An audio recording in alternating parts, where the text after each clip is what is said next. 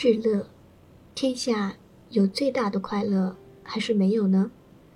有可以存活身形的东西还是没有呢？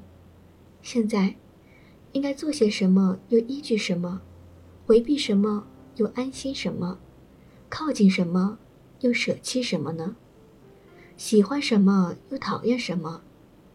世上的人们看重的是富有、高贵、长寿和善名，所爱好、喜欢的是身体的安适、丰盛的食品。漂亮的服饰、绚丽的色彩和动听的乐声。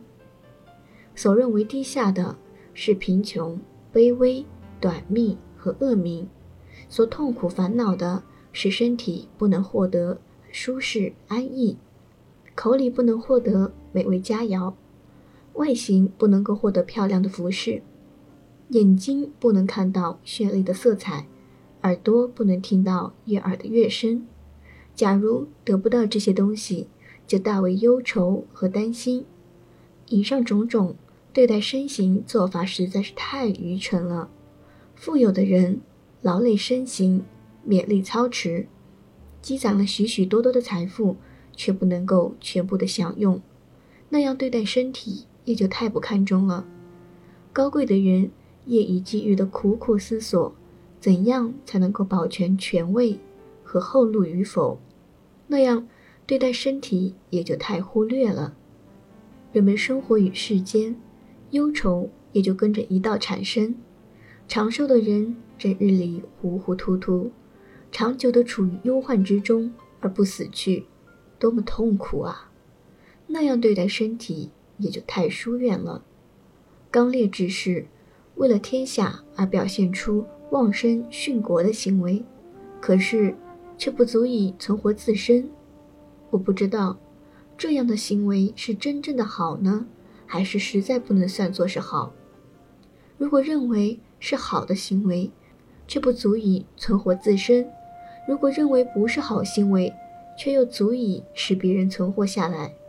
所以说呀，忠臣的劝谏不能被接纳，那就退让一旁，不再去争谏。伍子胥的忠心劝谏，以至于身受残戮。如果他不努力的去争谏，忠臣的美名也就不会成就。那么果真又有所谓好还是没有呢？如今世俗所从事的与欢心的，我又不知道那快乐果真是快乐，还是不是快乐呢？我观察那世俗所欢心的东西。大家都全力的去追逐，拼死竞争的样子，真像是不达目的绝不罢休。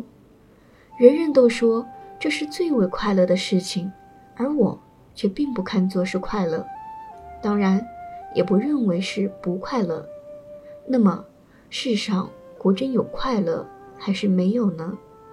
我认为，无为就是真正的快乐。但这又是世俗的人所感到最痛苦和最烦恼的，所以说，最大的快乐就是没有快乐，最大的荣誉就是没有荣誉。天下是非果真是未可确定的，虽然如此，无为的观点和态度可以确定是非。最大的快乐是自身存活，而唯有无为。算是最接近于使自身存活的了，请让我说说这一点。苍天无为，是因为清虚明澈；大地无为，是因为着重凝寂。天与地两个无为相互结合，万物就全都能变化生长。恍恍惚惚，不知道从什么地方产生出来，恍恍惚惚。没有一点儿痕迹，万物繁多，全都从无为中繁衍生殖。所以说，天和地自清自宁，无心去做什么，却又无所不生，无所不作。而人，谁又能够做到无为呢？庄子的妻子死了，惠子前去吊唁，庄子却正分开双腿，像簸箕一样坐着，一边敲打着瓦罐。一边唱歌，惠子说：“你和你的妻子生活了一辈子，他帮你养大孩子，现在因为衰老而死去。人死了，你不伤心哭泣也就算了，还敲着瓦器唱起歌，不也太过分了吗？庄子说：“不对吧？这个人他初死的时候，我怎么能不感到伤心呢？然而仔细考察他，开始原本就不曾出生，不只是不曾出生，而且本来就不具有形体。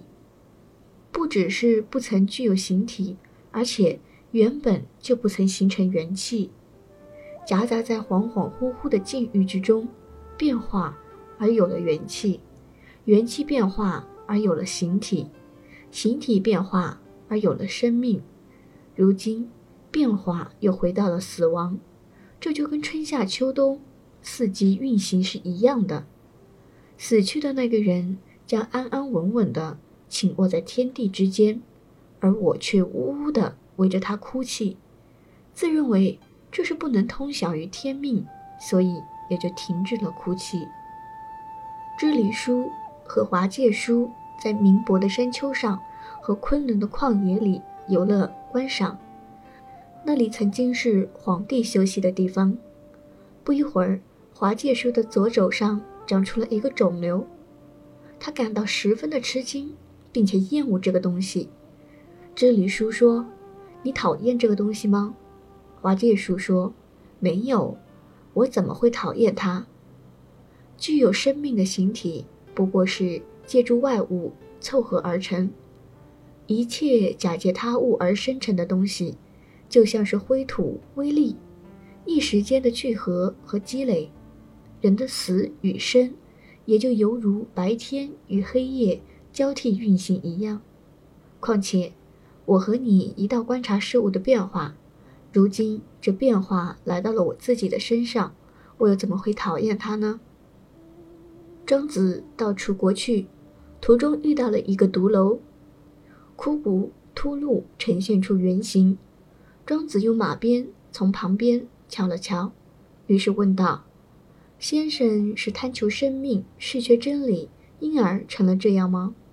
亦或是你遇上了亡国的大事，遭受到了刀斧的砍杀，因而成了这样吗？亦或有了不好的行为，担心给父母妻儿？”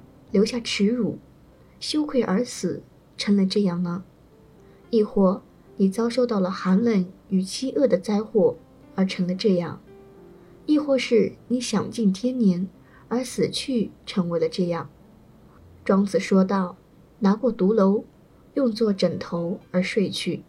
到了半夜，独楼给庄子托梦说：‘你先前谈话的情况，真的很像一个善于辩论的人。’”看你所说的那些话，全部都是属于活人的居类。人死了就没有上述的忧患了。你愿意听听人死之后有关情况和道理吗？庄子说：“好的。”独楼就说：“人一旦死了，在上就没有国君的统治，在下就没有官吏的管辖，也没有四季的操劳，从容安逸地把天地的长久。”看作是时令的流逝，即使南面为王的快乐，也不能超过。庄子不相信，说：“我让主管生命的神来恢复你的形体，为你重新长出骨肉肌肤，返回到你的父母、妻子、儿女、左右邻里和朋友故交中去。你希望这样做吗？”独楼皱眉，深感忧虑地说。我怎么能够抛弃南面称王的快乐，而再次经历人世间的劳苦呢？颜渊向东到齐国去，孔子十分忧虑。子贡离开坐席上，问道：“学生冒昧的请问，颜渊东去齐国，先生面呈忧色，这是为什么呢？”孔子说：“你的提问实在是好。当年管仲有句话。”我认为说的很对，布袋小的不可能包容大的东西，水桶上的绳索短了就不能汲取到深井里面的水。如此说来，就应该看作是禀受天地而形成的形体。形体虽异，却各有适宜的用处，全都是不可以随意添减改变的。我担心颜渊跟齐侯谈论尧舜皇帝治理国家的主张，而且还进一步的推重燧人氏、神农氏的言论。齐侯必将要求自己而苦苦思索，却仍然不能理解，不理解必定就会产生疑虑，一旦产生了疑虑。便会迁怒对方而伤害他。况且，你不曾听说过吗？从前有一只海鸟飞到鲁国的都城郊外停息下来，鲁国的国君让人把海鸟接到太庙里供养献酒，奏九少之乐，使他快乐。用太牢作为晒食，海鸟竟然眼花缭乱，忧心伤悲，不敢吃一块肉，不敢饮一杯酒，三天就死了。这是按照自己的生活习惯来养鸟，不是按照鸟的习性来养鸟。按鸟的习性来养鸟，就应该让鸟栖息在于深山老林，游戏于水中沙洲，浮游于江河湖泽，啄食泥鳅和小鱼，随着鸟群的列队而止息，从容自得、自由自在的生活。它们最讨厌听到人的声音。又为什么还要那么喧闹嘈杂呢？弦池、九哨之类的著名乐曲，演奏于广袤的原野，鸟儿听了会腾身高飞，野兽听了会惊惶逃遁，鱼儿听了会潜下水底，一般的人听见了，相互围着观看不休。